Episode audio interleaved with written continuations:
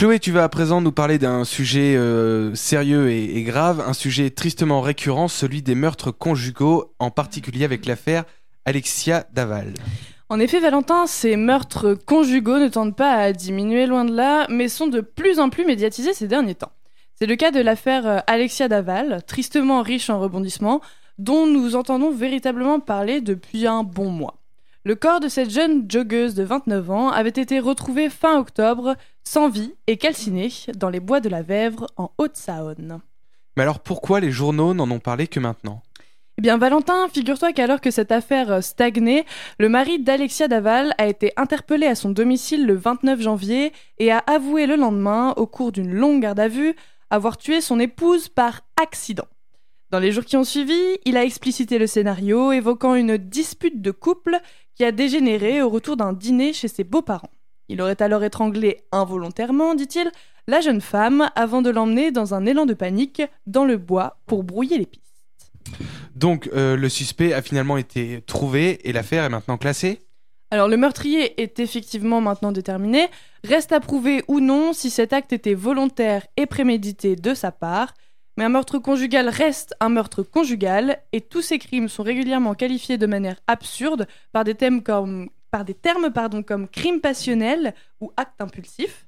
Alors justement, en voulant protéger son client, euh, l'avocat de Jonathan Daval a provoqué une polémique dans les médias.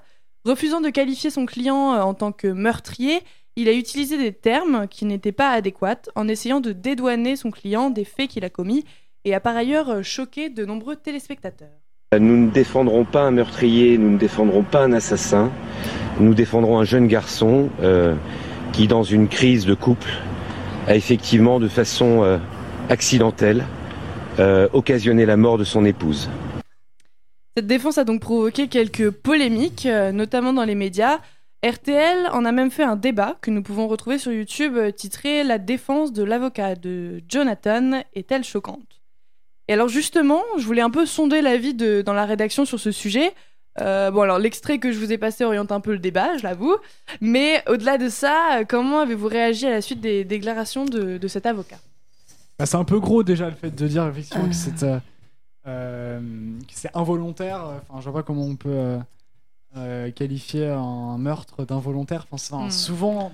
Ma- ma- l'histoire Pourtant- nous a pourtant, montré que dans la c'était te- assez rare quand même un meurtre involontaire. Dans la terminologie de la loi, pourtant, ça existe. Hein, T'as homicide involontaire. Oui, oui, bah forcément. Mais- que ça existe, Mais là, dans, dans ce cas-là, pardon, excuse-moi. Là, dans ce cas-là, le, le, le problème, c'est un, un meurtre involontaire, ça peut arriver. C'est-à-dire qu'une dispute, et par exemple, le mec, que ce soit le mari ou la femme, pousse son Mhm. conjoint ou sa Oui, conjointe, non. elle tombe mal, tout ça, bon, Mhm. elle se tue. Voilà, ça, ça peut arriver. Le problème ici, c'est qu'il l'a étranglée. Oui, Et qu'on n'étrangle pas euh, par accident. On, à la limite, on la pousse ou on le pousse, elle tombe, il tombe, et il se fracasse Mhm. et ça, ça peut arriver.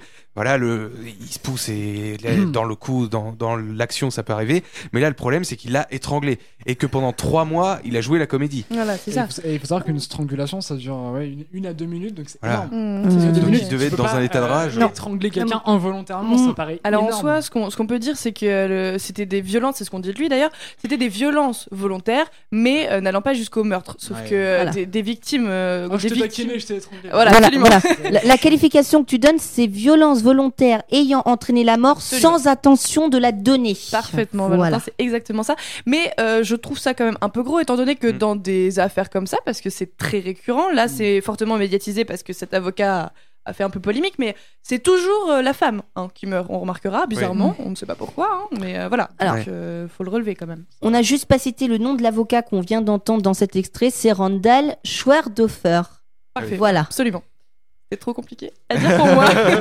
non mais par contre, non mais c'est vrai que t'as as raison sur sur le fait que que, que c'est là dans, dans ce cas-là, c'est absolument honteux de, de, de parler d'accident, surtout si effectivement parce que apparemment c'est pas la première fois que justement Mm. ils se battaient violemment, enfin ils se Ils se se disputaient de ouais, manière, disputaient euh, de très manière violente, violente. ouais. Donc ça s'appelle des violences conjugales. Et puis pour ont avoir caché- mots. simplement. Ouais. Pour avoir caché le corps après en plus. Et Et en puis plus, aller ouais. aux marches blanches et Ouais. parce qu'en plus ça. on imagine bon on n'a pas tous ces détails là on imagine que quand même dans les trois mois qu'on qu'on suivi ce Mm. truc là il a dû aller très souvent chez ses beaux-parents pour leur remonter le moral et tout on imagine quoi. Donc Ouais. il est Non, allé chez eux alors- comme ça jouer la comédie et puis pour pour voir ce que ça pour voir l'issue c'est absolument Ouais, euh, dramatique. Oui, Alors, le, moi, le, le seul moi problème que pose cette déclaration de l'avocat, déjà, un, il l'a faite juste, allez, une dizaine de minutes après que il, il est avoué, en gros. Ah, parce que la déclaration est venue vers 18h15, il avait avoué vers 17h30, 45, quoi, ok? C'est moi, c'est ça qui me gêne. C'est-à-dire que j'ai l'impression que l'avocat, il est venu parler aux médias, bah, en gros, parce qu'il avait, il en avait gros sur la patate, et qui, et il, est venu, il est venu parler, en gros, pour. euh, vous voyez ce que je veux dire? Il, il, il, il a parlé, en gros, juste pour parler, quoi. Mais l'avocat s'est défendu de, de ça en expliquant que lui c'était un avocat de campagne entre guillemets et donc il était absolument pas habitué aux affaires de Paris etc. Ce qui n'est absolument pas Ouais, justifiable. Non. C'est pas une excuse. ouais. Et, mais c'est comme ça en tout cas qu'il s'est défendu et ça a fait euh, d'autant plus polémique. C'est ça. Voilà, je pense qu'on n'a pas grand chose d'autre à rajouter. Malheureusement, c'est des Euh, trucs assez récurrents. Le seul, la seule chose qu'on puisse faire, c'est en parler, toujours en parler pour, euh, pour que ça cesse. Quoi. Marlène Schiappa, peut-être la réaction de Marlène Schiappa? Non, pas Non. tout de suite. Ça viendra, ça viendra. Ça viendra. Et donc là, euh, Chloé, où en est exactement l'affaire? Donc là, euh, bah, ce week-end, justement, l'avocat des parents d'Alexia Daval a demandé une expertise sur un, com- un corps pardon, d'un homme de 38 ans qui a été retrouvé mort début janvier dans son jardin, près de l'endroit où la, la jeune joggeuse était en train de courir. Alors même si aucune arme à feu n'avait été retrouvée, l'affaire avait été classée euh, rapidement et le procureur avait conclu un suicide. Jean-Marc Florent, l'avocat de la famille, a donc déposé aujourd'hui sa demande de rapprochement d'ADN entre les deux affaires. Aujourd'hui, si on veut qu'une comparaison et une certitude euh, qu'il n'y a pas de lien entre les deux affaires, il faut que je sollicite en vertu euh, des, des droits qui sont ceux des parties civiles, eh bien une demande de rapprochement, c'est-à-dire que le juge d'instruction de Besançon chargé de l'affaire Daval demande la communication des prélèvements ADN de l'affaire Desmoulins et les fasse comparer par un laboratoire habilité avec ceux avec celle Daval. Scène de crime et autres, voilà. Mais l'épouse du défunt retrouvée en Haute-Saône s'y oppose euh, fermement.